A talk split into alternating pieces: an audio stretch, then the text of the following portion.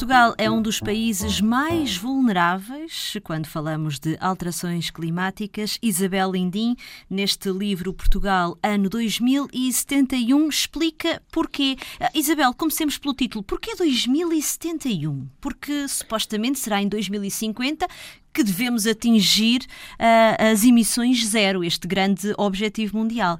Mas aqui no título temos 2071. Porquê, Isabel? Uh, há, há fatores que são mais fáceis de, de, de projetar do, do, que outros, não é? Por exemplo, aquilo que está a ser emitido para a atmosfera é, é mais fácil de, de, fazer projeções para os cientistas. Há outros menos fáceis, como os oceanos. O, o impacto das alterações climáticas e do aumento da temperatura nos oceanos, porque é uma grande massa e porque ela vai aumentando a temperatura, vai dilatando, entretanto os, o gelo vai derretendo e é mais difícil.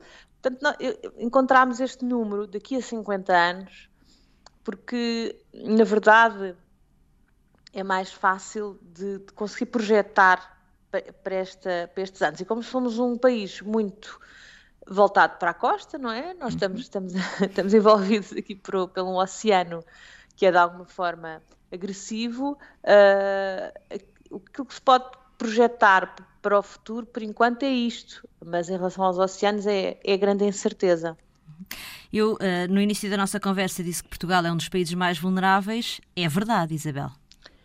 É verdade. Uh, por este, pela conjugação uh, de vários tipos de riscos.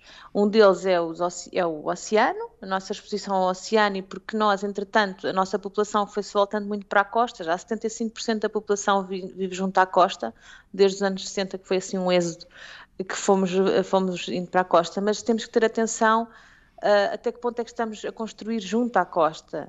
Eh, nós temos que começar a recuar, porque o mar vai avançar. Há, há erosão uh, costeira, tanto uh, resultante tanto de galgamentos como das marés vivas. Portanto, temos este fator de risco. Aquele que preocupa mais os cientistas e aquele a que, que, nos temos também que adaptar mais é o aumento da temperatura. Nós temos um clima mediterrâneo, com influência mediterrânica, portanto, nós no sul, Alentejo, Algarve, Uh, vamos ter, entre todo o interior, vai haver mesmo grandes aumentos de temperatura e ondas de calor, que nós temos de vez em quando, não é? Todos temos memória, de vez em quando há assim uma onda de calor. Daqui a 30, 50 anos, elas vão ser mais frequentes e durante mais dias. E, portanto, nós não sabemos até que ponto é que isto nos vai causar desconforto térmico, em termos de saúde humana e também não sabemos até que ponto é que isto vai afetar ainda mais a ocorrência de fogos. Exato. Depende da maneira como tratarmos o território. Já agora, e só uh, pegando no início da, da sua resposta, Isabel, uh, contudo, continuamos a assistir à aprovação de projetos de construção quase mesmo em cima do mar.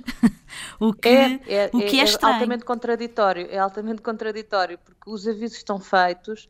Uh, todas as autarquias têm conhecimento destes dados, porque estes estudos que são feitos por vários cientistas em Portugal, e são muitos, uh, dão conta de, de, desse, de, desses riscos. Uh, antes não havia essa informação, mas hoje em dia há e ela está em cima da mesa de todos os autarcas. Portanto, eu sei que é difícil, muitas vezes são licenciamentos que existem desde os anos 90 e que só agora é que vão ser postos em prática.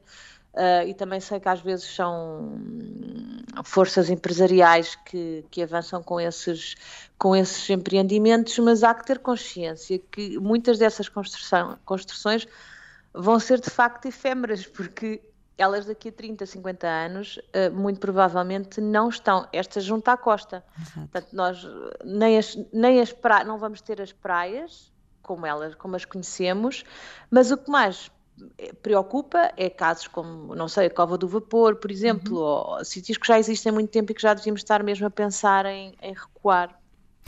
Portugal, e não ano... construir mais.